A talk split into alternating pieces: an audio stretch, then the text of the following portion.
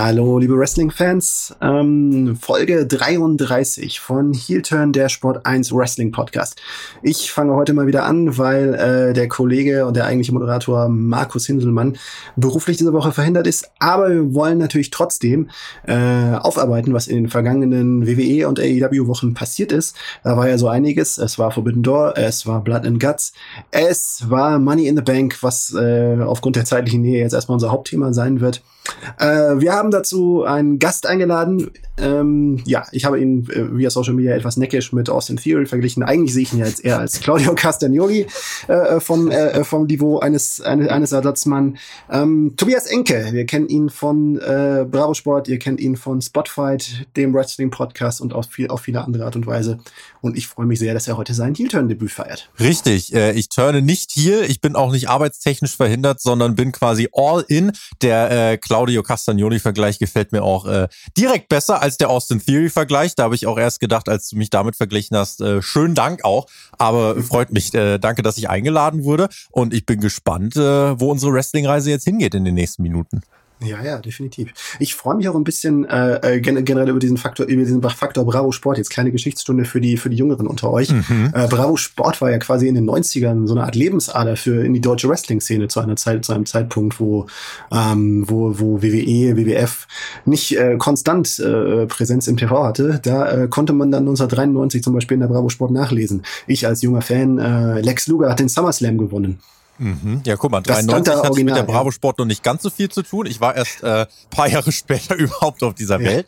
Aber es ist gut zu wissen. Das wusste ich tatsächlich auch nicht, dass die Bravo Sport so im Wrestling drin war. Ich wusste, dass immer mal wieder so ein paar mhm. Wrestling-Artikel hin und wieder vorkamen. Oder wurden zum Beispiel mal der Rumble oder Money in the Bank oder so erklärt. Aber dass das früher so eng verwurzelt, na, wusste ich gar nicht.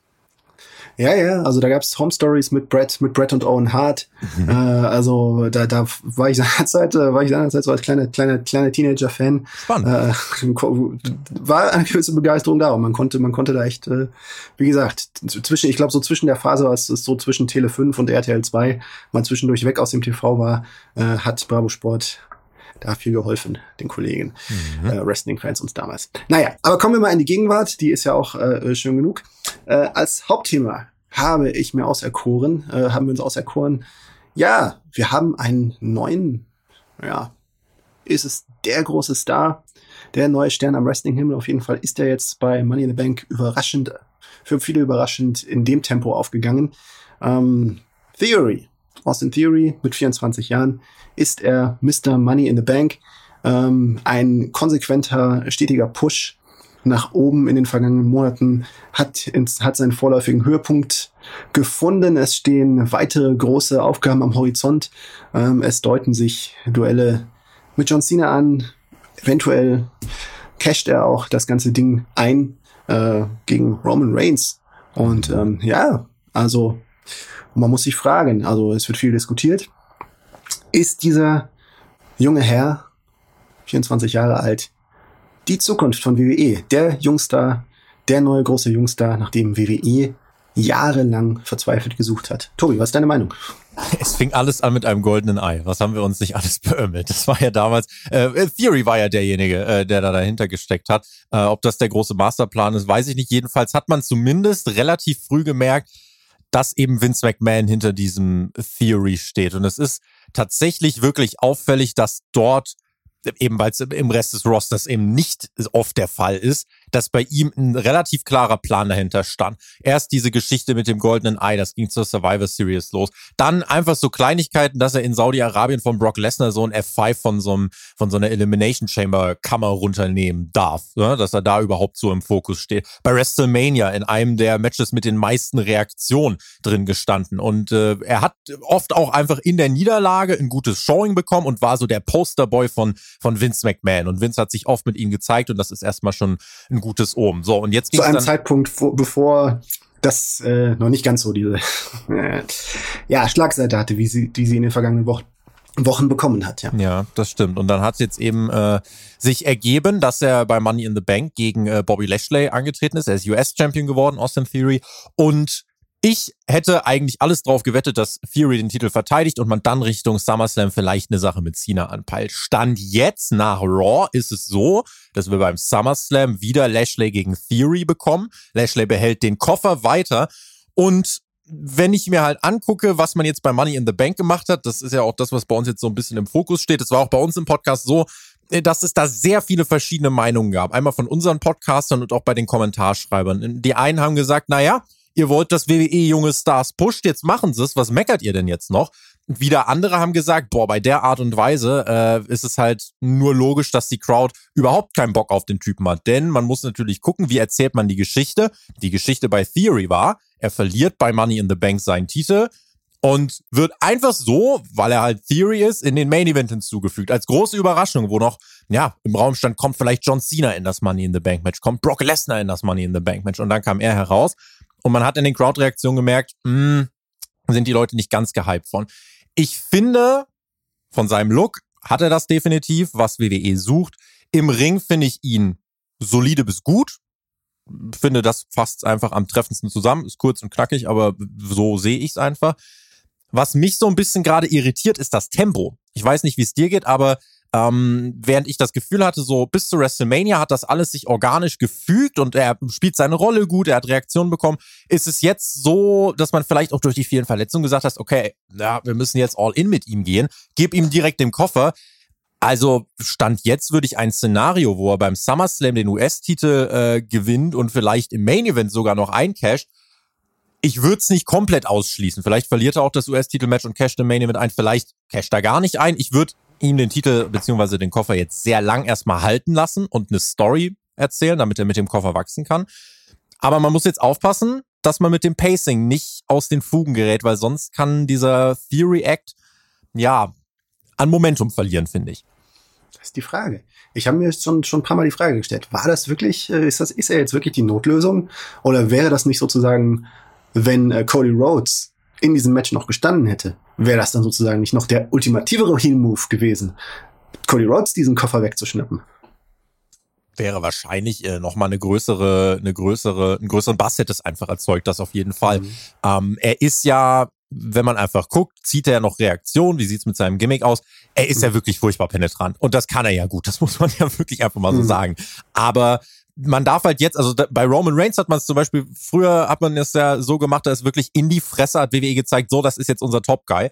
Ähm, mhm. Jetzt bei Theory ist es so, er ist hier, das heißt, da lässt sich das alles noch ein bisschen besser vertreten. Aber man will ihn ja trotzdem äh, auf so einen gewissen Star-Status hochheben und das verliert dann an Glanz, wenn es einfach nicht glaubwürdig ist. Und jetzt dann einfach ohne Begründung die Fans ein bisschen zu trollen, zu sagen, ja, hier, der verliert und kriegt trotzdem äh, den Spot in dem Koffermatch, wo alle sich das irgendwie erarbeiten mussten, ähm, mhm. ohne das jetzt groß im Nachhinein zu erklären. Wenn jetzt wirklich auch der schnelle Cash und schnelle Titelgewinn kommt, dann geht's da in meinen Augen nur darum, Statistiken zu polieren. Dann soll's mhm. jetzt, also jetzt haben wir schon den jüngsten Mr. Money in the Bank. Vielleicht soll's dann den, keine Ahnung, zweit- oder drittjüngsten WWE-Champion geben. Das mhm. der jüngste World Champion ist vergeben an Randy Orton. Das kann Theory nicht mehr toppen. Der ist schon ein paar Monate älter als, als Randy Orton damals war. Das ja. ist jetzt Pech. Aber Zweitjüngste halt, könnte ja. noch gehen, oder? Zweitjüngste könnte, glaube ich, noch gehen. Ja, das wird ja, glaube ich, eh dann, glaube ich, so hingedreht in Jüngster, weil er dann der jüngste Universal Champion aller Zeiten ist. Stimmt. Das ist ja auch wieder was Neues, ne? Richtig, das kann ich mir jetzt noch vorstellen. Aber mein Szenario wäre wirklich, lasst ihn jetzt den Koffer behalten, lasst ihn damit spielen und lass jetzt wirklich ihn mit diesem Koffer wachsen. Er hat ihn relativ früh jetzt bekommen, aber lass ihn mit dem Koffer wachsen und der ultimative Heal-Moment, du hast gerade Cody Rhodes schon angesprochen, ist, dass Cody Rhodes den Rumble gewinnt, bei Mania gewinnt und Theory rauskommt und ihn direkt den Titel wieder abnimmt. Das wäre halt ein Szenario, wo man jetzt weit vorplanen müsste. Das ist jetzt nicht WWEs Paradedisziplin, aber wäre ein spannendes Szenario, finde ich. Boah, das ist schon. Also da schickst du die Fans bei WrestleMania nicht glücklich nach Hause. Gibt so ja zwei Tage. Wenn es vielleicht, ja, wenn es äh, allerhöchstens an Tag eins, ne? Aber ja, das, ich glaube, das kommt, das kommt drauf, wirklich dann drauf an, was an Tag zwei da so in den, in den Büchern steht. Ja? Mhm.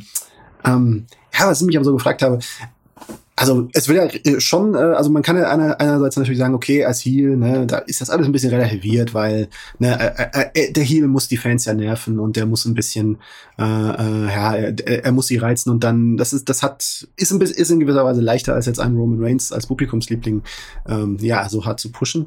Äh, aber man geht ja schon auch irgendwie noch, noch in eine andere Weise in die Vollen. Also ich meine, dieser eine Tweet von John Cena, der gesagt hat, ja, äh, du bist eindeutig äh, äh, begabter und mit mehr Potenzial versehen und talentierter, als ich es jemals war. Hm, also was hast du denn bei diesem, äh, äh, bei diesem Take gedacht von keinem geringeren als John Cena? Ist das, äh, glaubst du, das ist wirklich ernst gemeint oder tut er da seinem alten Arbeitgeber, dem er sehr verbunden ist, einen Gefallen, indem er das jetzt mal so behauptet?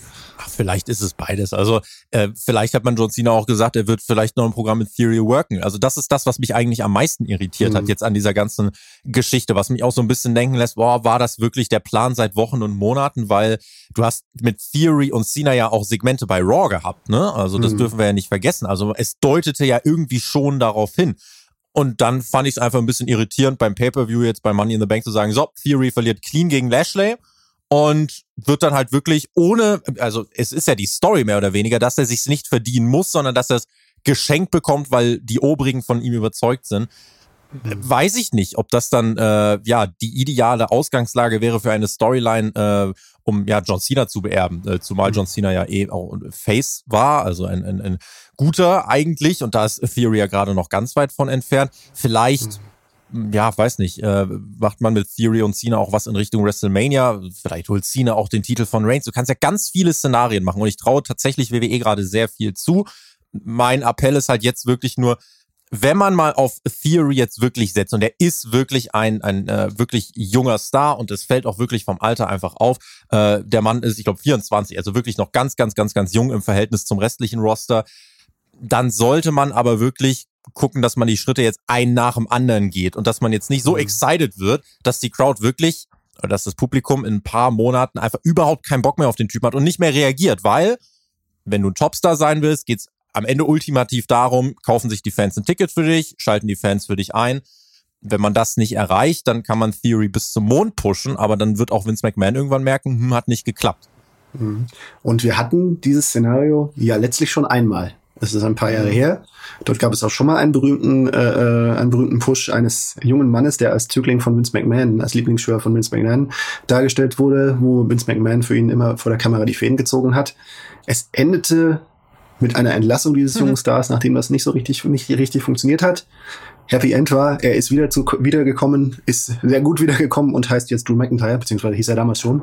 Aber ja, jetzt ist er wirklich an der, an der, an der Spitze von WWE angekommen. Aber man sieht, es ist ein gewisses Risiko dahinter und ähm, man fragt sich, ist diese Sache wenn man wirklich auf der Suche ist nach einem Königsweg, äh, nach, nach einem, nach einem jungen Star, und das, das ist so ein bisschen die Frage, die ich mir auch ehrlich gesagt immer gestellt habe, so für wegen so, ist das dann wirklich der ultimative Königsweg zu sagen, es ihn dann so an den alten Vince McMahon zu ketten?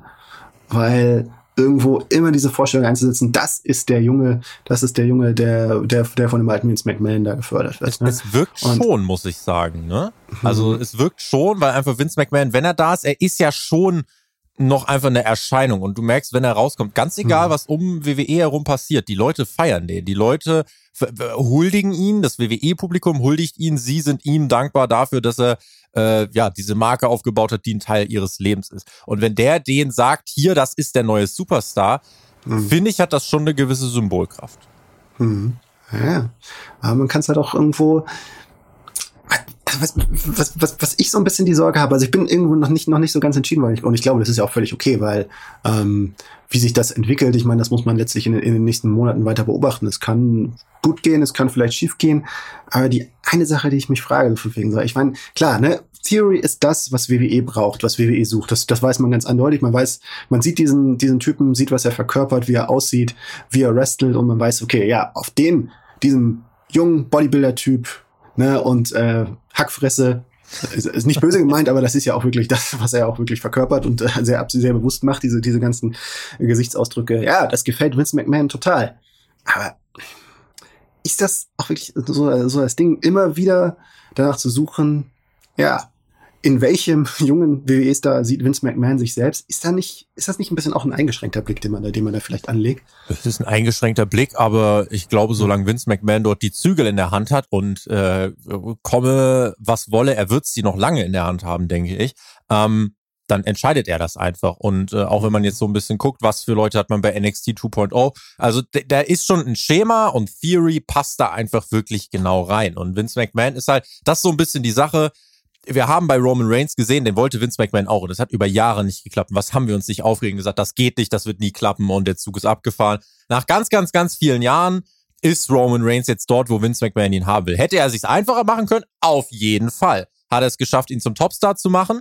Hat er. Und deswegen, ich traue einem Vince McMahon das auch durchaus noch zu. Er, er wird in ein paar Fettnäpfchen treten und er wird ein paar Entscheidungen treffen, bei denen wir uns denken, ach alter Mann, wir sind doch, wir sind doch eigentlich ein bisschen weiter. Aber ich glaube, wenn Vince McMahon sich ultimativ als Ziel setzt, ich will Austin Theory zu einem Topstar machen, ich denke, dann wird mhm. er dieses Ziel auch mit einer erhöhten Wahrscheinlichkeit erreichen. Mhm. Ah, glaubst du wirklich, er hängt da, er hängt an Austin Theory als Person wirklich so sehr dran, wie er an Roman Reigns gehangen ist? Oder ist das nicht ein bisschen auch die Not? Ne? Siehst du wirklich, denkst, siehst du diesen Austin Theory? Hast du ihn gedacht und hast dir gedacht, so ja, das ist das ultimative Talent? Das, mhm. äh, äh, ne? wenn, wenn man irgendwie sich, also ich erinnere mich noch, den jungen John Cena erlebt zu haben, 2002, 2003, habe ihn dann auch mal live, live, live erlebt bei einer Tour in Köln damals.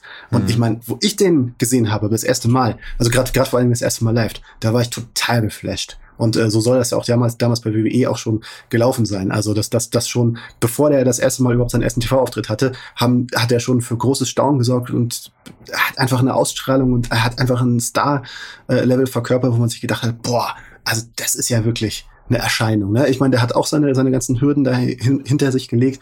Hm, wenn ich Theory sehe, denke ich mir, ja, er ist gut, ist okay. Aber ich denke nicht. Ich, ich finde irgendwie, also ein bisschen ist es künstlich. Ein bisschen mhm. wird, es, wird er künstlich ein bisschen höher gehoben, als er ist von seinem Talent. Auf jeden Fall. Also das merkst du ja jetzt auch einfach an dem, an dem äh, ne, Schnellschussbooking mit dem äh, Koffer, dass da äh, einfach gesagt wurde, so, der kriegt jetzt die Rakete und äh, fliegt, mhm. Theory fliegt so ungefähr. Aber sie haben zumindest die Parallele, auch Cena war im Ring jetzt nicht die äh, äh, Ringkampf-Koryphäe.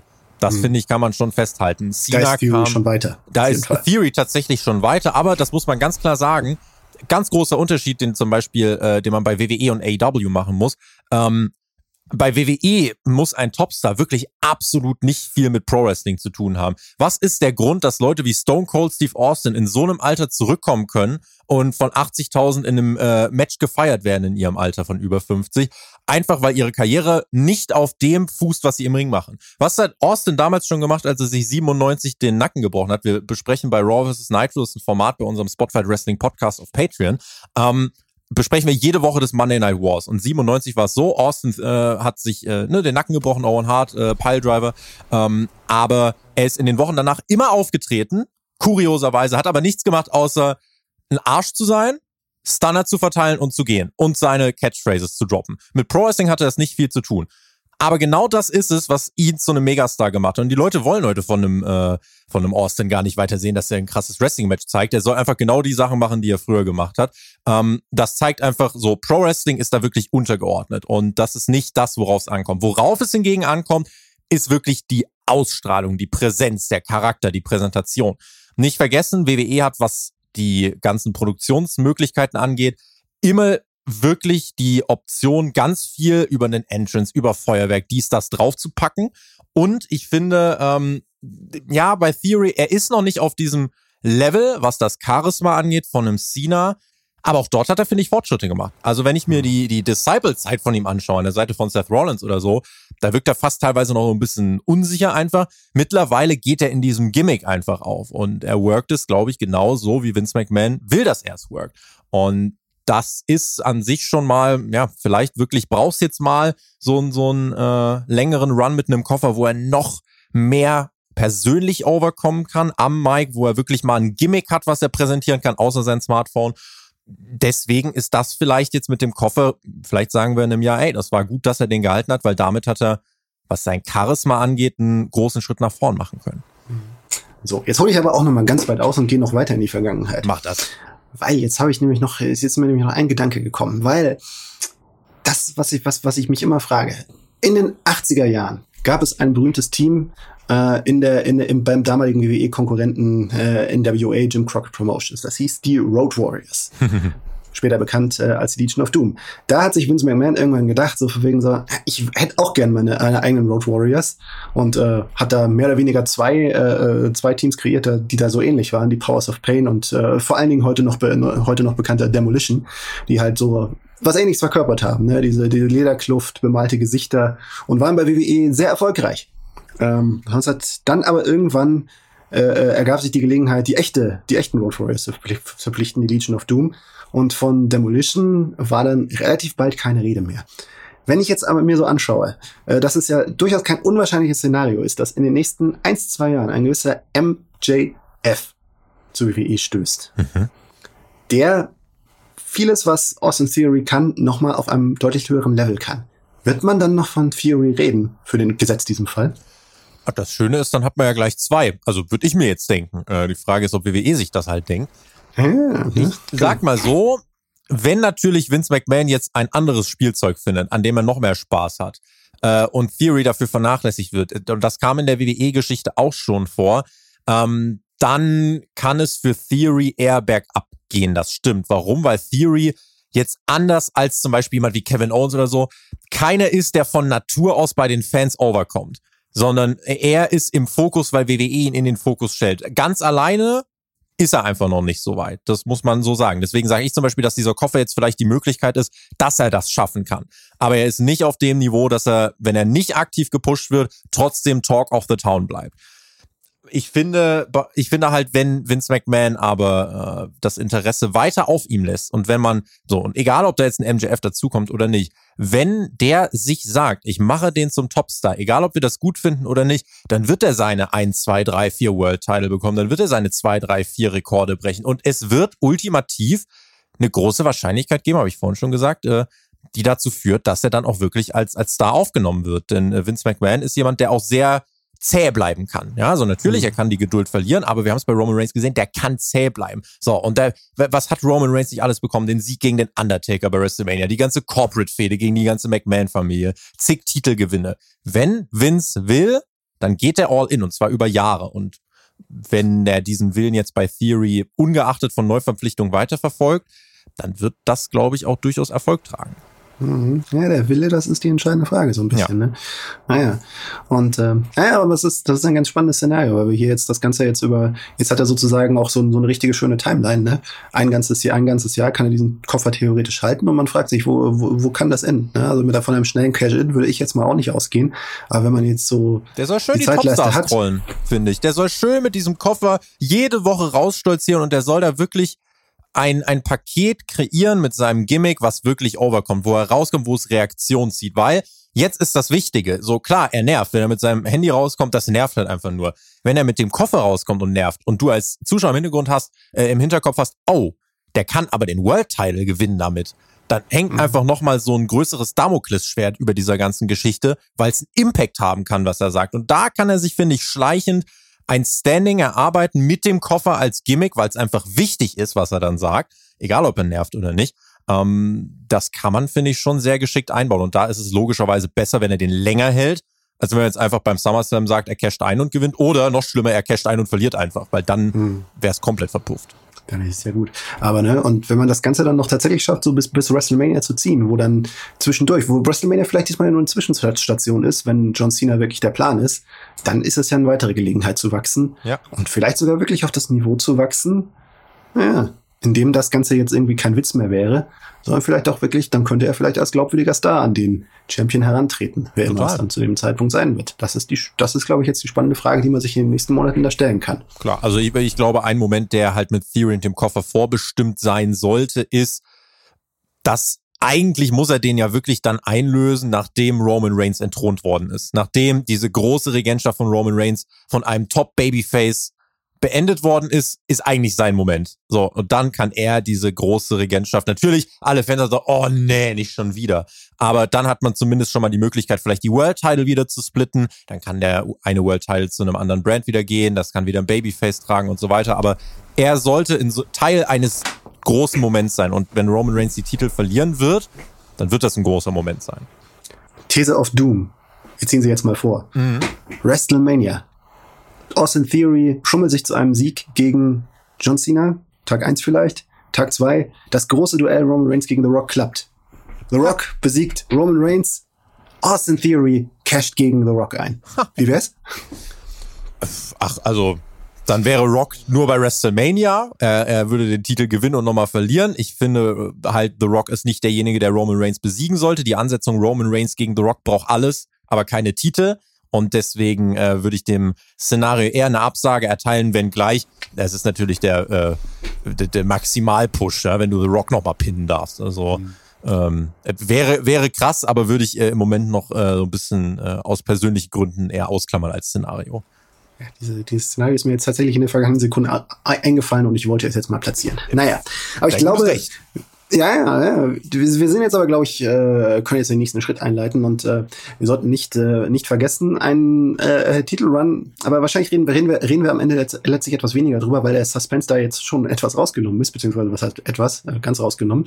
Äh, Liv Morgan, zweite Money in the Bank-Siegerin, hat ja schon eingecashed gegen yes. Ronda Rousey.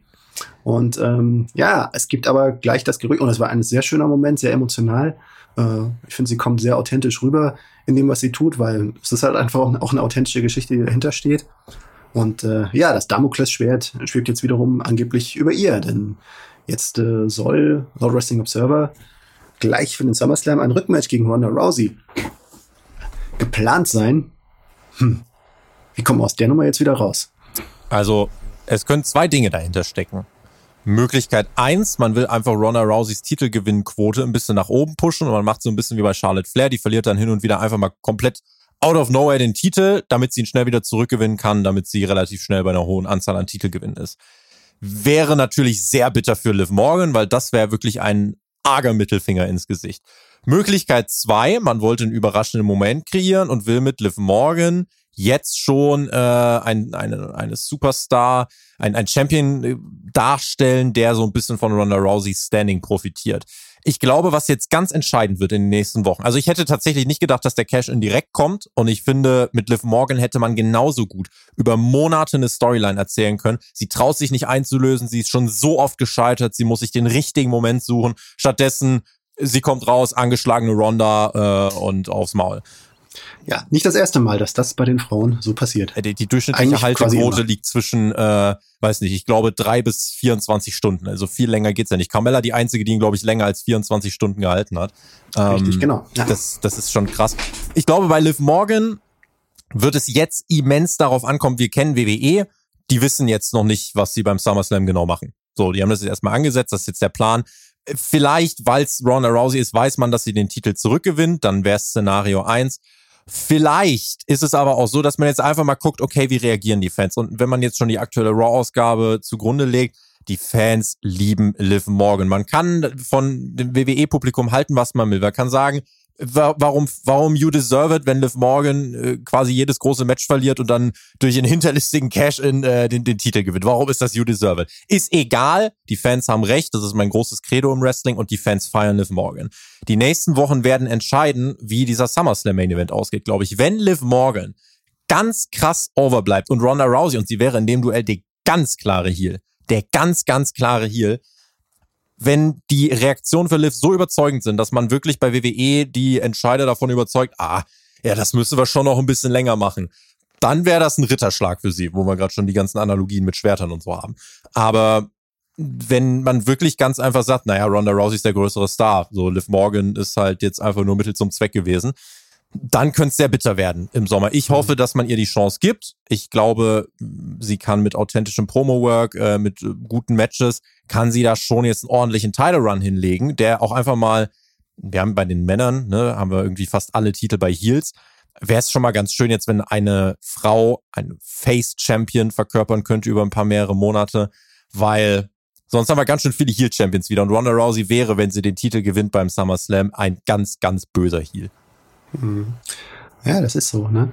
Das ist, wenn man sich jetzt mal auf die, auf die Money in the Bank äh, Geschichte, äh, Geschichte zurückblickt und sozusagen zum ursprünglichen Money in the Bank zu, zurück, Sieger zurückkommt, Edge, der war ja seinerzeit in einer ganz, prinzipiell in einer ganz ähnlichen Situation, ne? Er hat, äh, diesen, er hat diesen Titel nicht so lange, er hat diesen Koffer nicht so lange, äh, beziehungsweise viel länger, äh, bei sich behalten, hat dann eingecasht gegen John Cena, Und äh, das war seinerzeit auch in einer Roman Reigns ähnlichen Situation, wo John Cena irgendwo gerettet werden musste vor diesem Titel, bevor alle Fans gegen ihn geturnt sind, äh, weil er ja seinerzeit äh, hm. es fing nicht ganz es fing nicht ganz so optimal an ähm, in Sachen Fanzuspruch für John Cena. ähm, ja, ne? Und äh, aber dann ging es in Richtung WrestleMania und dann hat man doch gesagt, naja, Edge, schön gut, aber jetzt muss John Cena diesen Titel auch mal wieder zurückgewinnen, weil wir planen für WrestleMania ein Match gegen Triple H. Und das ist schon so ein bisschen die Gefahr, weil, ne, wenn man, wenn man irgendwo der Meinung ist, ja, Ronda Rousey ist halt die wichtigere, ist die halt die wichtigere Person hier als Liv Morgan und äh, dafür gibt's äh, durchaus Gründe, Gründe, das, das so anzunehmen. Ich meine, Ronda Rousey ist der größte weibliche Sportstar, Social Media Follower mäßig der Welt, also größer als, als Serena Williams, äh, mit 15,5 Millionen Instagram-Followern und einfach in der Hinsicht ein absoluter Lottogewinn für WWE. Und äh, da kann eine Liv Morgan dann am Ende nicht mithalten.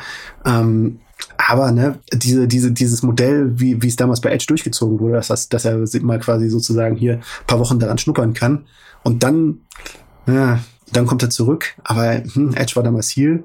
Liv Morgan als Babyface. Das Szenario hätte ja so ein bisschen, würde sich ja ein bisschen in eine andere Richtung entwickeln und wäre doch noch mal riskanter, ne? Wäre so. Ich, ja, hoffe für sie, dass man ihr einfach die faire Chance gibt äh, und hoffe, dass man einfach auch hier mal die Fans gerade ein bisschen, dass man denen einfach mal zuhört. Weil bei Ronda Rousey, es wäre jetzt für mich äh, in meinen Augen wäre es jetzt äh, leichter zu sagen, dass äh, Liv Ronda nochmal besiegt und Ronda sagt, ey, ganz ehrlich, ihr Pro-Wrestling-Fans, ihr pisst mich so an. Ich könnte kotzen bei euch. Äh, ich kann, keine Ahnung, dann kann sie irgendeine Ausrede suchen, äh, warum sie beim SummerSlam wieder verloren hat. Und dann leitest du mit ihr aber wirklich so den, den Turn ein, dass sie mehr Badass wird. Weil ganz ehrlich, mhm. Ronda Rousey ist bei ganz vielen als den ganz schlechten Stand. Natürlich hat das auch mit Kommentaren äh, zu tun, die sie in den letzten Jahren getroffen hat, aber es hat auch damit zu tun, dass sie, wenn sie bei WWE jetzt was machen durfte, dürfte sie es ganz oft nur in dieser Rolle machen, die einfach nicht zu ihr passt. Ronda Rousey kann richtig cool sein. Und ähm, das hat man aber einfach zu selten gezeigt, weil sie soll dann Sachen ins Mikrofon sagen, die sie einfach, die einfach nicht zu ihrer Persona passen. Und wenn man da jetzt ein bisschen justiert, Ronda kann als Ziel gut funktionieren, kann man jetzt einfach mal dieses Programm gegen Liv Morgan, wo sie dann sagt, ah, äh, jetzt hier hat mich dieser, dieser Wannabe-Champion hat mich jetzt besiegt und dann turnt sie Heel, finde ich, kann man das schon nutzen, um äh, mit Ronda einfach auch so, so einen Charaktertwist durchzuziehen. Und dann hätte man mhm. gleichermaßen Liv Morgan natürlich auf eine Stufe gebracht. So sie ist diejenige, die Ronda dazu gebracht hat, komplett äh, ihren Charakter zu wechseln vielleicht sitzen wir halt auch in drei, vier Wochen hier und sagen, ah ja, okay, man macht einfach mit Ronda weiter, als wären die Fanreaktionen scheißegal, weil Aufmerksamkeit. Hm.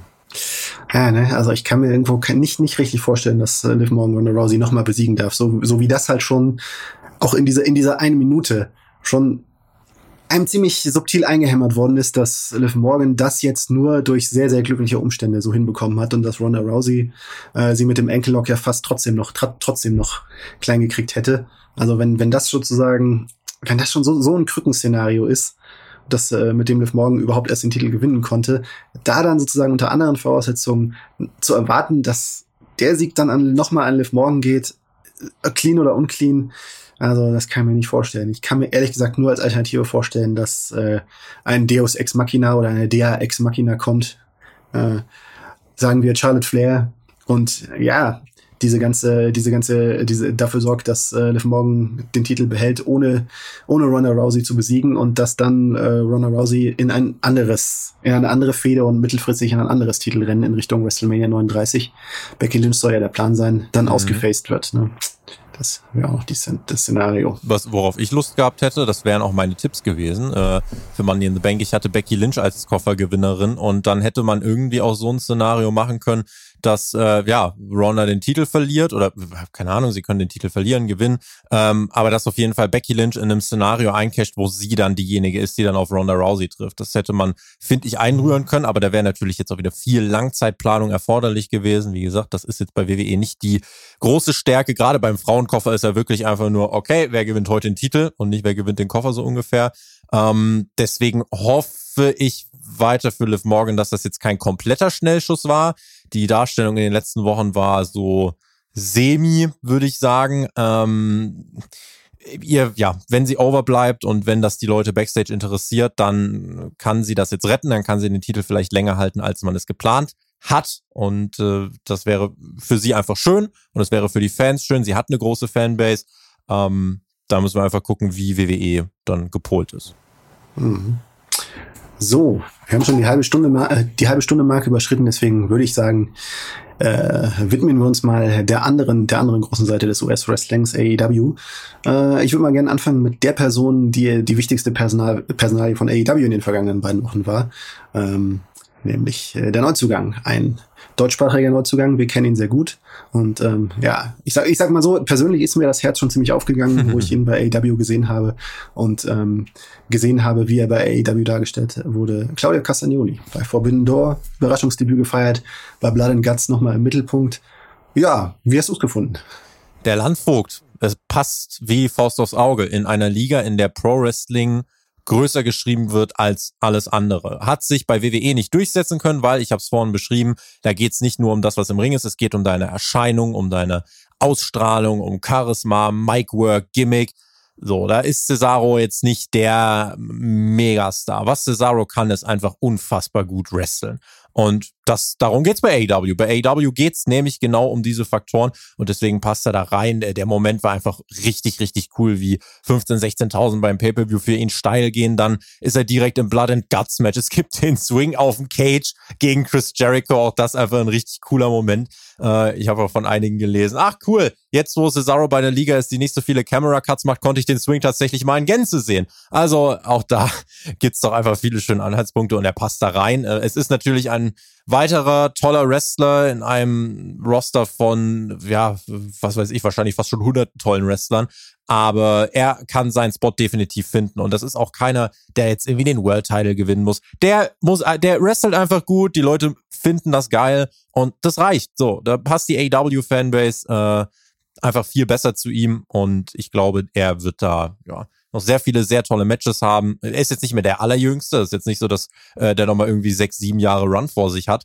Aber er kann sich jetzt einfach nochmal ein paar Jahre auf das konzentrieren, worauf er auch am meisten Bock hat. Und das ist halt einfach die Arbeit im Ring.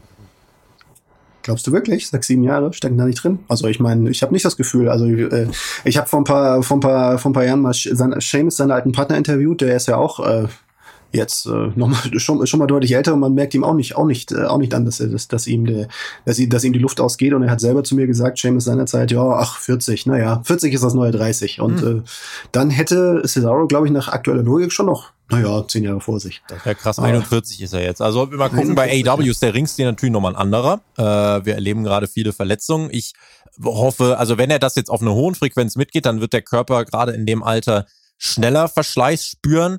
Aber man muss einfach gucken, er hat dafür natürlich ein anderes Schedule, er wird weniger antreten insgesamt als bei WWE.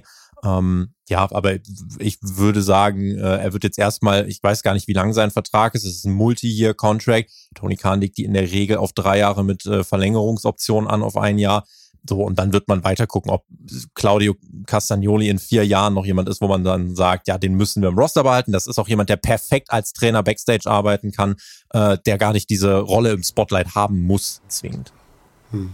Ja, man sieht ja schon irgendwo an der ganzen, ganzen Art und Weise, wie er präsentiert wird. Und äh, ja, es ist auch mein, mein persönliches Gefühl. Also ich meine, klar, es gibt viele gute Wrestler bei AEW, aber Cesaro verkörpert, ist doch noch irgendwo mal was, was Einzigartiges, weil also so ein Wrestler wie, äh, wie, wie Claudio, also sowas, sowas gibt's in, in, einer, in einer Welt von vielen, vielen guten Wrestlern, vielen sehr guten Wrestlern, ist er halt nochmal ein sehr guter, aber halt auch besonderer Wrestler. Und äh, wie Tony Khan ihm hinterher auf der Pressekonferenz in den, in, den, äh, in den Arm genommen hat, also ja, das war schon ein, das fand ich auch ein sehr, sehr schön vielsagendes Bild, ja.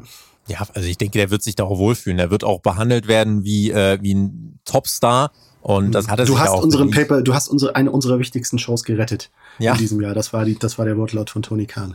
Ja, es ist doch, äh, es ist, denke ich, einfach, äh, es ist einfach ein Match, würde man sagen, weil äh, AEW passt so äh, Castagnoli, Castagnoli passt zu AEW und ähm, die, die werden noch viel Spaß dann miteinander haben. Und wie gesagt, eben weil er auch darüber hinaus perfekt da einfach noch eine Rolle haben kann. Der kann Leute trainieren. Das ist einfach ein Mann, der so viel Wrestling-IQ hat, der so viel Ahnung von Pro-Wrestling hat, der einfach Wrestling arbeitet und so viel weitergeben kann und natürlich in jedem Match eine Bereicherung sein kann. Ich, kann, ich sehe einen Claudio Castagnoli in drei, vier Jahren, wie er dann mal gegen einen äh, Danny Garcia vielleicht im TV äh, verliert und das perfekt zu seiner Rolle passen wird, weil er einfach genau der Typ ist, der auch andere gut aussehen lassen kann. Deswegen, ähm, ja, natürlich huge Get für Tony Khan.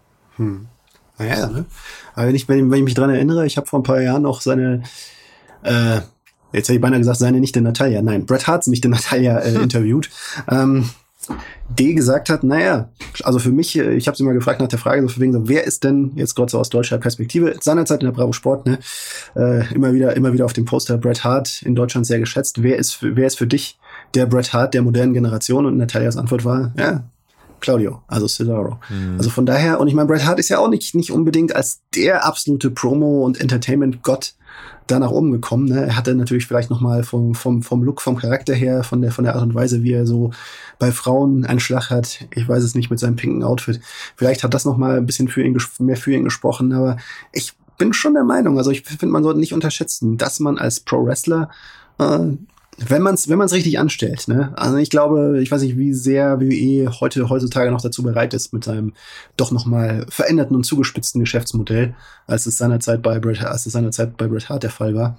Ähm, aber ich glaube, ah, da geht, da geht, da geht schon, da geht schon mehr. Und ich weiß nicht, ob, ob es tatsächlich, tatsächlich so ist, dass wir in drei Jahren nur noch darüber reden, dass Cesaro halt den und den äh, Claudio haben. Ich muss immer, es mir abgewöhnen, immer, immer den alten WWE-Namen Bei den Young Guys, die AW halt aufbauen muss, und der hm. Dichte, die wir schon an Stars haben, hm. sehe ich halt ihn nicht als die Speerspitze bei AW. Das, ist einfach, das liegt einfach aber daran, dass die Qualität so krass ist. Die Qualität ist einfach, du hast halt Leute wie Christian, Danielson, Punk, Omega, die sind halt hm. da. Und die haben halt. das, das finde ich auch das war eigentlich das, das, das Schöne und ganz interessant und das, was, was sozusagen auch das, das halt noch mehr zu einem Match macht. Ne? So von wegen so, da fällt ja trotz der, trotz der Qualität diejenigen, die da eine Rolle spielen, da fällt ja keiner durchs Raster. Ne? Nee. Das ist ja, seinerzeit ist ja Chris Jericho bei WWE gegangen, weil er gemerkt hat, na, ich fall hier irgendwann durchs Raster. Ne? Irgendwann bin ich halt der Curtain Jerker. Das war ja auch sein, das war ja auch sein mhm. Wortlaut in, äh, in, in WWE. Ne? Und äh, klar, ne, generell erstmal durch den Wechsel an sich hat er natürlich seinen, seinen Wert gesteigert, weil er in einer neuen Umgebung halt nochmal einen anderen Status hatte.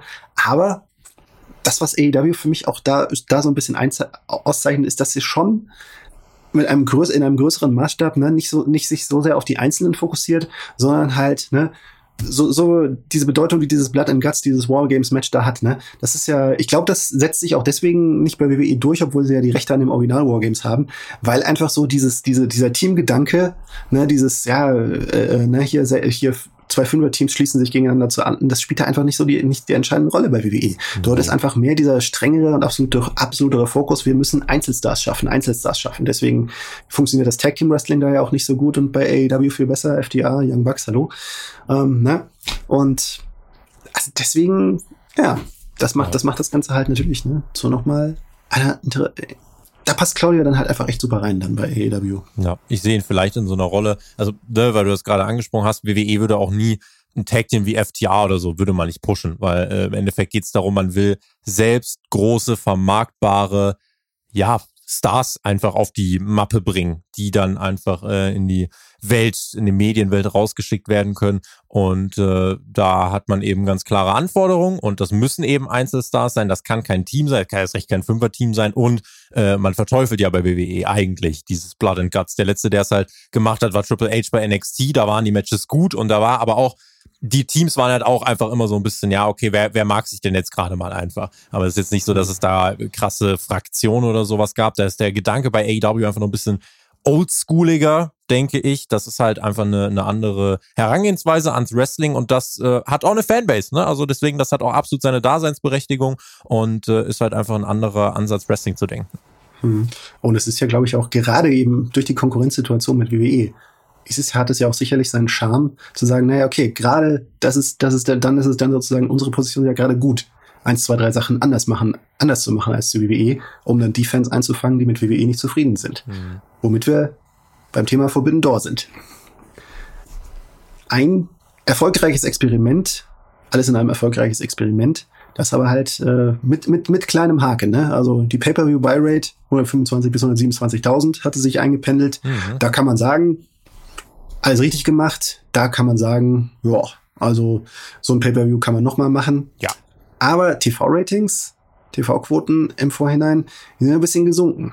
Und äh, beziehungsweise, ne, da gab es sicherlich mehr als einen Grund dafür, mhm. warum das da gerade nicht so gut lief. Aber ja, ob äh, äh, vier Wochen lang beim nächsten Mal nochmal auf Forbidden Door so sehr die, dass der Push von Forbidden Door da im Vordergrund stehen muss, das ist vielleicht die Frage, über die man nächstes Jahr nochmal nachdenken muss. Oder wie siehst du das? Also es gibt im Moment ein paar ganz spannende Metriken. Also generell bei AEW lässt sich aktuell ablesen, dass die Ticketverkäufe etwas rückläufig sind. Äh, Im Big Picture, gerade für Dynamite, ähm, während sie bei WWE zum Beispiel gerade steigen und beiden fehlen Topstars. Also das hat definitiv, es spielt eine Rolle, äh, dass äh, bei AEW jetzt CM Punk und so weiter fehlen. Aber äh, ja, Forbidden Door war dann vielleicht auch nicht äh, zuträglich. Der Pay-per-View selber hat sich aber äh, hat sich ja relativ stark ausverkauft und das, obwohl man eigentlich da noch kein Match angekündigt hatte zu dem Zeitpunkt Buys, wenn man das ins, im Gesamtkontext so ein bisschen einordnen will, es gab ungefähr 7000 Buys äh, über das ähm, äh, New Japan World äh, Network und dann stehen im Endeffekt noch knapp 120.000 in den USA. 120.000 ähm, für Forbidden Door, wie sah es zuletzt aus? Double or Nothing 155.000, Revolution 165.000. Ähm, da sieht man, okay, es ist ein bisschen abgefallen, aber dennoch äh, muss man sagen, dadurch, dass der Pay-per-View vermehrt in den USA gekauft worden ist, weniger in Europa und die hm, Pay-per-view-Kosten in, gesehen, ne? genau, mhm. da die Pay-per-view-Kosten in den USA aber bei 50, 60 Dollar liegen, äh, hat das Event im Endeffekt so viel äh, Netto-Umsatz generiert, dass es der viert erfolgreichste Pay-per-view von AEW in dieser Kategorie war. Das heißt, egal was jetzt irgendjemand sagen möchte, Forbidden Door, das Event Forbidden Door an sich war faktisch ein Erfolg. Da lasse ich jetzt in dem Fall auch keine andere Meinung zu. Das war faktisch für sich finanziell ähm, ein Erfolg. So, natürlich war es aber ein Event, was ganz explizit auf ein Nischenpublikum zugeschnitten war. So wirklich das hat man bei der Show gesehen. Da ging es nicht um Feuerwerk, da ging es nicht um krasse Effekte, Videopakete, da ging es einfach nur um die Arbeit im Ring. Das war das Einzige, was da gezählt hat. So, Match angeläutet, geil, Spots, krass, Match vorbei, nächstes Match und das vier Stunden auf die Fresse. Für dieses Publikum war das, das sich das gewünscht hat. Das Publikum hat Geld dagelassen, aber in der Breite hat man im TV etwas an Gesamtpublikum verloren. Natürlich spielt auch hier die Rolle, Topstars fehlen, aber man muss sagen, das kann man auch festhalten, New Japan zieht im US-TV auf jeden Fall keine, ähm, keine Zuschauer. Dennoch ist Forbidden Door ein Event, was man, denke ich, weiter verfolgen sollte aber man muss eben gucken, wie baut man es davor in die TV-Shows ein. Mhm.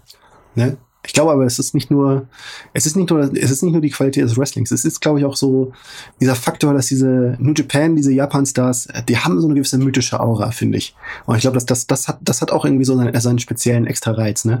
Also gerade so, ich sag mal so, Okada, Tanahashi, Minoru Suzuki, das, das, das, das sind Typen, die so auf dieser, die so auf dieser ja, großen Bühne zu sehen. Ja. Ich, ich merke auch immer wieder bei Sport 1, wenn ich meine Geschichte, wenn ich, wenn ich mir mal die Zeit nehme, so, so, eine, so eine Geschichte über einen richtigen Mythos, japanischen Mythos zu schreiben, sei, sei es der tragisch verstorbene Misawa, Kenta Kobashi oder, oder eben auch Minoru Suzuki, das funktioniert irgendwie überdurchschnittlich gut. Das ist irgendwo, es ist eine Faszination, es ist eine Faszination für diese Typen da. Also das, das ist, das spielt nochmal eine Rolle. Und das hat, es ist ja, ne, wir, wir reden ja von einer anderen Situation, wenn ich jetzt nochmal hier wieder meine Perspektive als älterer Fan reinbringen dürfte. Ne? Mhm.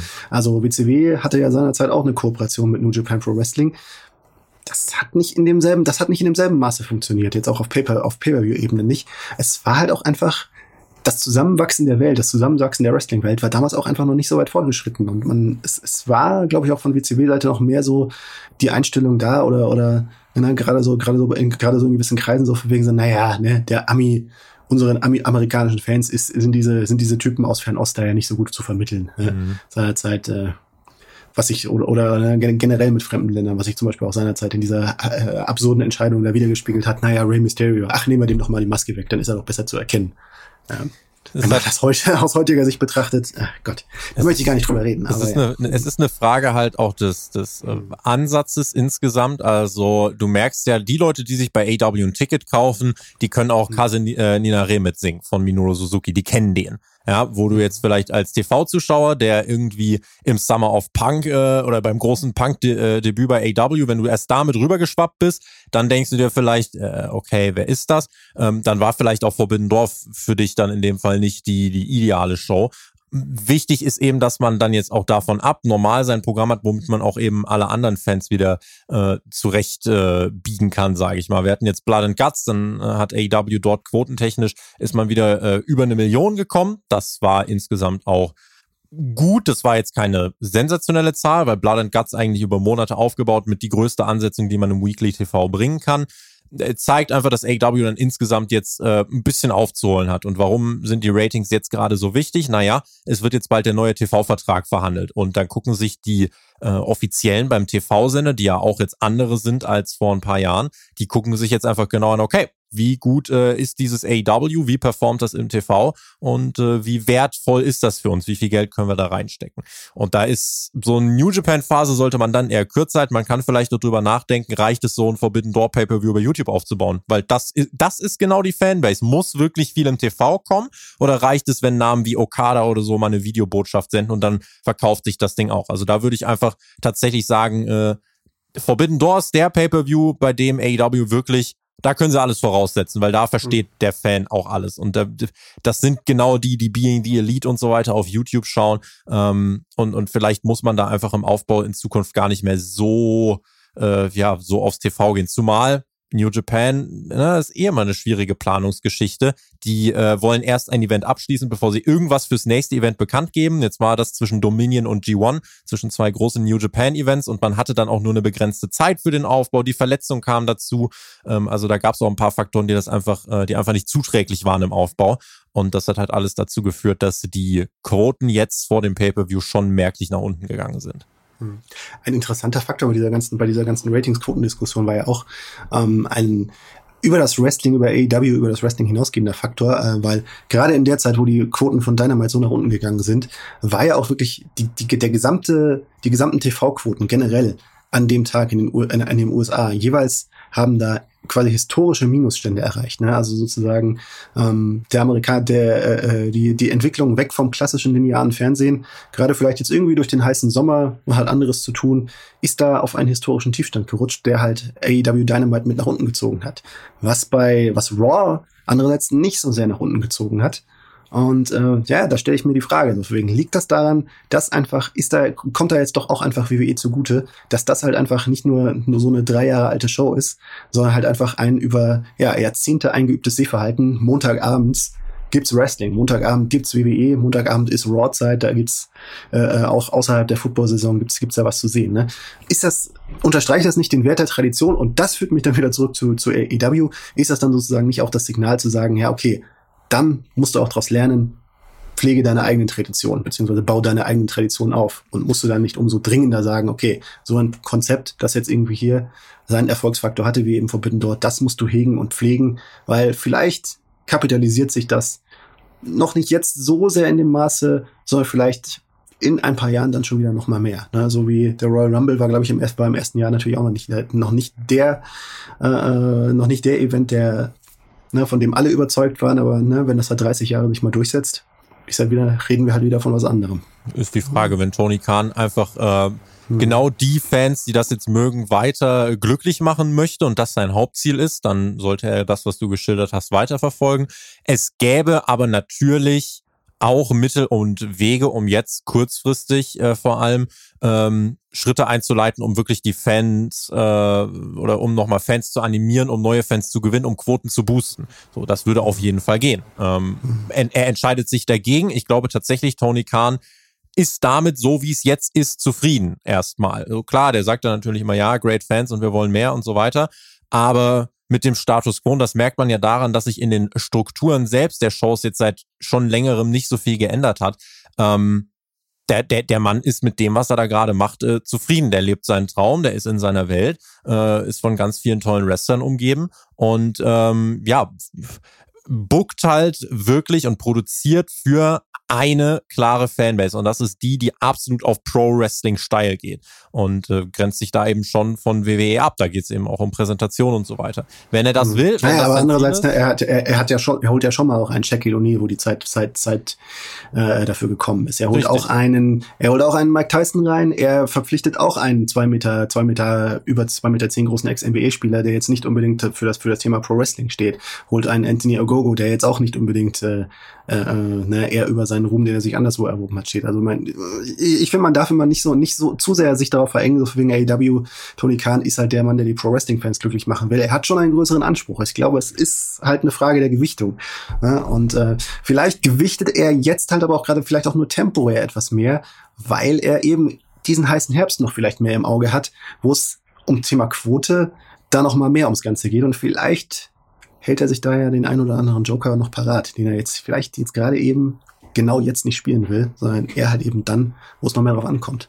Das, das ist auch noch eine These, die immer rum ist. Ne? Wird sich dann zeigen, ja, wird sich zeigen. Also er hat natürlich jetzt äh, erstmal im Sommer einiges zu füllen. Äh, es ist jetzt bis äh, zu All Out, sind es jetzt noch ein paar Wochen. Anfang September ist es dann soweit. Bis dahin noch, glaube ich, keine großen Special-Shows vorerst geplant.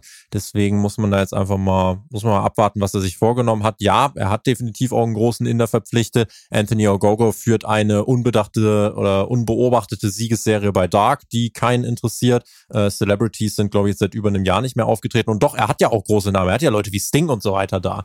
Aber selbst die pflegen sich ja mehr in diesen Pro-Wrestling-Aspekt ein, weniger in Sports-Entertainment. Also Sting ist jetzt nicht bei AEW, weil er krasse Entrances und Spots von der Decke hat, sondern um vor Sachen zu springen, äh, Superkicks einzustecken und halt Wrestling zu machen. Also hm. alle pflegen sich da schon in diese kanische Denke ein. Hier wird äh, Ringspektakel groß geschrieben und äh, das außerhalb des Rings ist jetzt eben gerade in den letzten Wochen und Monaten immer weniger in den Fokus geraten, fand ich. Ja, aber, ja, aber Sting lebt, lebt ja schon. Also Sting ist, schlägt schon mehr oder weniger für mich schon doch etwas mehr die Brücke, weil einerseits ne, hat er klar diese, hat er das in seinen, hat er seinen Stil da in der Hinsicht modernisiert, aber andererseits lebt er ja doch noch mehr, äh, lebt er ja trotzdem auch von einer Art, zu wresteln, die in den 80ern auch schon, die es in den 80ern auch schon gab. Ne? Klar, diese, aber man zelebriert ja jetzt zum Beispiel, man, man zelebriert ja jetzt zum Beispiel nicht sein Entrance so. Das heißt, man nimmt sich da nicht mhm. irgendwie drei, vier Minuten, um da The Icon groß zu inszenieren, sondern mhm. It's Ding und schon fliegt er vom Balkon. So ungefähr. Jetzt bei Forbidden Door auf jeden Fall, ne? Mhm. Das war speziell, ne? Ja, Gerade in diesem Zusammenspiel. Eine, eine letzte Frage, um noch über die, über die Stundenmarke zu kommen. Hm. Äh, finde ich nochmal ganz interessant, weil gerade ähm, habe ich jetzt in den letzten, letzten Wochen, ich glaube, bei uns, glaube ich, war es den Facebook-Post gelesen, so von wegen so, haha, ne? AEW holt Claudio Castagnoli und WWE holt Logan Paul. Da weiß man, was man von beiden Ligen zu halten hat, ne? Und wahrscheinlich war es gar nicht so gemeint, aber es bringt einem schon ein bisschen ins Nachdenken, weil wenn man, wenn man mal zurückdenkt, vor äh, Anfang, Anfang des Jahres, ne, da waren Dynamite und Raw von der Quote in dem entscheidenden Zuschauersegment teilweise so auf einem Level. Ne? Da war es relativ ausgeglichen, teil zeitweise. Ähm, das hat sich geändert bei WrestleMania, wo WWE, äh, im, im WrestleMania-Sommer, wo WWE halt seine üblichen Karten gespielt hat. Ne? Celebrities, mehr Fokus auf die, mehr Fokus auf die Allstars, ne? ein Austin zurückgeholt. Eben aber halt auch ein Logan Paul, einen Logan Paul geholt, ein Pat McAfee da in den Ring geworfen. Ja, ne? Auf genau diese Karte setzt man jetzt halt auch wieder in Richtung SummerSlam auf den nächsten Jahreshöhepunkt, auf den nächsten Jahreshöhepunkt. Da kommt wieder Pat McAfee, da kommt wieder Logan Paul, kommt wieder Brock Lesnar. Und ähm, jetzt mal rein fokussiert auf, auf dieses äh, Celebrities. Sind, ist das vielleicht noch genau gerade das, was WWE gerade abhebt von AEW und warum WWE gerade weiter vorne ist? Also, ist das genau vielleicht die Karte, auf die sie gerade genau richtig setzen? Also sie setzen drauf und ich finde es absolut verständlich, dass sie drauf setzen. Wenn sie so große Stars und Logan Paul ist ein Name, den kennt man in den USA. Das, also hier vielleicht denken sich immer noch einige, was ist das für ein Internet-Hampelmann in den USA? Der Mann, es ist der Mann, der WWE bei Instagram die meisten Likes auf ein Foto aller Zeiten beschert hat. So, ja. So sagen, ne? Also äh, für, für die, die kein Instagram haben, man kann einfach sagen, äh, der Mann hat äh, Sachen gemacht, die eigentlich größer sind als WWE tatsächlich. Der müsste sich das nicht geben. WWE ist für mhm. den tatsächlich eigentlich fast noch eine kleinere Sache. Er entscheidet sich für WWE, weil er Bock drauf hat und WWE nimmt das natürlich mit Kuss an. WWE schafft es, große Celebrities ranzuholen. Ähm, man hat da eben eine Ronda Rousey, du hast einen Logan Paul, selbst ein Pat McAfee, der mit seinem Podcast ja auch wirklich groß ist, der ehemalige NFL-Spieler ist. Guck dir auch einfach mal die ist, äh, Reaktion. Äh, Aaron Rodgers ist bei, ist bei dem, hat bei dem seinen Impfskandal erklärt. Ne? Richtig, ne? ja. Also das ist, das ist ein Name, ein relevanter Name in den, den US-Medien. Ja. Und wenn du dir dann die Reaktion anschaust, das funktioniert ja. Die heben sich ja nochmal komplett vom anderen Roster ab. Warum? Weil das Roster selber jede Woche bei Raw und SmackDown rummatschen muss und äh, im grauen Einheitsbrei irgendwie äh, sich Sieg und Niederlagen in die Schuhe schiebt. Während die, wenn die kommen, das ist halt so dieses unterbewusste Signal, ja, jetzt wird's groß. Jetzt kommt mal ein mhm. großes Event und die werden gefeiert. Also wenn ich mir allein den Pat McAfee Entrance, für den wird ja auch eine Songlizenz gekauft. Der wird ja wirklich auch behandelt wie ein Superstar dann. Ähm, damit signalisiert WWE schon, ey, Das sind wirklich die ganz, ganz großen Stars. Was das jetzt für das Rest, äh, restliche Roster aussagt, ne, okay, muss man, muss man, muss jeder jetzt für sich entscheiden. Aber Fakt ist, es funktioniert und man bringt die Celebrities ja in Rollen, wo es eigentlich auch funktioniert. Ähm, bei Pat McAfee hat bei WrestleMania ging ja eigentlich alles auf. Bei Logan Paul gibt's jetzt eine Komponente. Er selbst will unbedingt Babyface sein. Er will bejubelt werden. Problem ist, er kann eine Cheap-Pop-Promo in seiner Heimatstadt halten und wird ausgebuht. Sein Fädengegner jetzt für den SummerSlam wird The Miz werden. Einer der am leichtesten zu hassenden Heels bei WWE. Und Logan Paul ist der, der ausgebuht wird. Sehr wahrscheinlich. Und da muss man halt jetzt einfach gucken, äh, dass man da das Momentum, was man hat durch ihn, nicht durch krampfhaftes Quatschbooking äh, jetzt einfach wieder dann über Bord wirft. Weil ja, er ist der Star und ja, der darf definitiv mitreden, wie er da in den Shows präsentiert werden will. Aber nein, WWE äh, sollte jetzt nicht blind einfach alles mitgehen, was er will. Denn wenn man jetzt wirklich ihn einfach weiter als Face inszeniert und die Fans immer sagen, ja komm, den können wir nicht mehr ernst nehmen und das, was der da macht, das ist eh, äh, ergibt keinen Sinn und ist Quatsch und ist nicht gut, dann verspielt man da so ein bisschen den Bonus, den man eigentlich mit, ihm, haben, mit ihm haben könnte. Und er ist halt schmierig, er ist äh, unlikable, wie es so schön heißt. Eigentlich muss man da auch drauf setzen. Und macht es auch richtig gut. Also ich meine, das ist ja nicht irgendwie versehentlich. Wenn du dir an sein WrestleMania-Match erinnert, also wenn hier manche, wenn hier man, was ich von manchen teilweise lege, ach Gott, ja, nee, hier einer von vielen. Also ich meine, sein WrestleMania-Match, also das war ein also das war eine stellar Performance, sage ich jetzt mal so als Ziel. Also mhm. diese, diese, dieser eine Moment, wie er, den, wie er die Free Amigos von Eddie Guerrero kopiert hat, ja, also wie da das Timing in jeder Sekunde gestimmt hat, ja. äh, dass er da die Reaktion von, diesem, von, diesem, von dieser riesen äh, NFL-Arena da komplett in der Hand hatte in, diese, in diesem einen Moment. Also das war ganz große Kunst. Ja. ja. Also. Ich weiß nicht. Also es ist halt, Jetzt, er will halt unbedingt die positiven Reaktionen ziehen. Ich weiß aber nicht warum. Muss ihm halt einfach jemand erklären, dass das äh, dass es jetzt nicht Sinn und Zweck der Sache ist und dass das ich, für ihn äh, schaut halt doch nicht ist. jede Woche Raw, SmackDown äh, und, und, NXT seit 30 Jahren wie wir. Okay, du nicht seit 30 Jahren, aber und, und, und ne, versteht, kennt die Gesetze vielleicht noch nicht ganz so gut. Ne? Das ist vielleicht dann auch Wird er halt Problem, lernen, was man ihm dann mal langfristig beibringen muss. Ne? Mhm. Ja. Ich gebe zu, ich, ich schaue nicht jede Woche Raw, SmackDown, NXT, aber ähm, ja, oft genug. genau. Naja. Aber ja, ist das vielleicht, äh, ne, äh, äh, gerade ist, das, gerade wo wir eben über, über diese Zahlen, Zahlen geredet haben, dass die Ticketverkäufe anziehen, ne? Gerade jetzt in der Zeit, wo, wo es eigentlich hieß, ne, Roman Reigns hat jetzt diesen Vertrag unterschrieben, der ihn immer seltener, der ihn immer seltener äh, äh zu sehen lassen wird, gerade auch bei den Hausschuss. Und äh, man denkt so wegen, naja, okay, dann müsste die Reaktion der Fans ja sein, ja, okay, hören wir auf, Tickets zu kaufen, wenn wir, wenn wir damit rechnen können, dass Roman Reigns da nicht mehr überall auftaucht. Ja, Klar, das, das, da, ist ne, das ist insofern spannend und da muss man wirklich mhm. sagen, man kann vom Booking von AW und von WWE halten, was man möchte. Fakt ist, Beide sind gerade geschwächt, was Topstars angeht, aber WWE verkauft mehr Tickets. Sie verkaufen besser Tickets, weil Leute trotzdem Bock haben auf einen Riddle, auf Seth Rollins, auf Ezekiel. Ja, das hätte dir vor ein paar Monaten mal jemand sagen müssen. Aber dafür wollen sich die Leute Tickets kaufen. Und das ist, äh, das ist auf jeden Fall eine Sache, wo man dann sagen muss, ey, kann man so stehen, wie man will, aber es ist, äh, es funktioniert. So, es verkauft Tickets und darauf kommt es am Ende des Tages an. Und der Trend äh, bestätigt WWE da einfach darin, dass der, dass das Booking, auch wenn man das natürlich äh, berechtigterweise noch kritisieren kann, ähm, aber dass das Booking auf jeden Fall eher mehr Zuschauer gerade in die Hallen bringt, als dass es welche vergrault. Und das ist Cody weg, Orton weg, Reigns weg das ist dann schon ein starkes Signal. Gerade in der Zeit, wo mhm. man zum Beispiel Raw wochenlang ohne World Title betreiben muss, steigen da die Zuschauerzahlen. Ähm, geht eigentlich hm. so ein bisschen gegen die Logik, aber bestätigt ja, aber WWE. funktioniert eben vielleicht eben gerade diese diese dieses ökonomische diese ökonomische Prinzip der Verknappung, ne? Verknappung mehr Kapital, ne? Also wenn willst du gelten, mach dich selten, das ist das alte Mittel. Ja. Ne?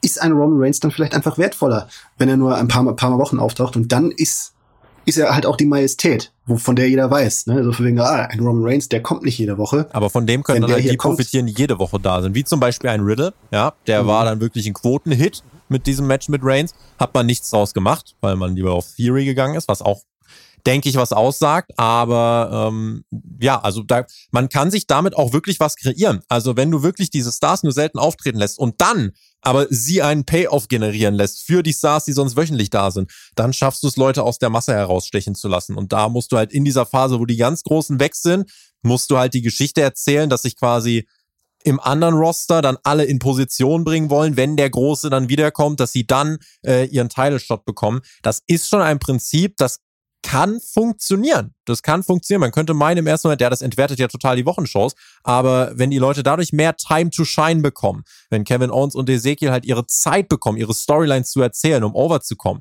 dann kann das die Fans mehr in den Bann ziehen, als man es eben im ersten Moment denkt. Und dann Roman Reigns, sagen wir es mal so, der, der setzt ja seine, der setzt ja seinen, seinen, seinen Universal Title auch so nicht jede Woche bei Raw aufs Spiel. Ne? Und äh, mhm. das hat auch gute Gründe. Ne? Also selbst wenn er nicht diesen Vertrag genauso hätte. Das ist. Yes. Darf man auch immer nicht vergessen. Gut, Mensch. Über eine Stunde haben wir hier jetzt schon gequatscht. Verflogen ist die Zeit. Naja, aber ich glaube, wir leiten dann jetzt mal langsam zum, zum Ende über. Ähm, ich, Tobi, ich freue mich sehr, äh, äh, dass du die Zeit gefunden hast, dass du hier kurzfristig eingesprungen bist. Das hat sehr viel Spaß gemacht. Sag doch äh, unseren deinen, deinen Hörern noch, ähm, wo kann man dich in den sozialen Medien oder sonst noch wo finden?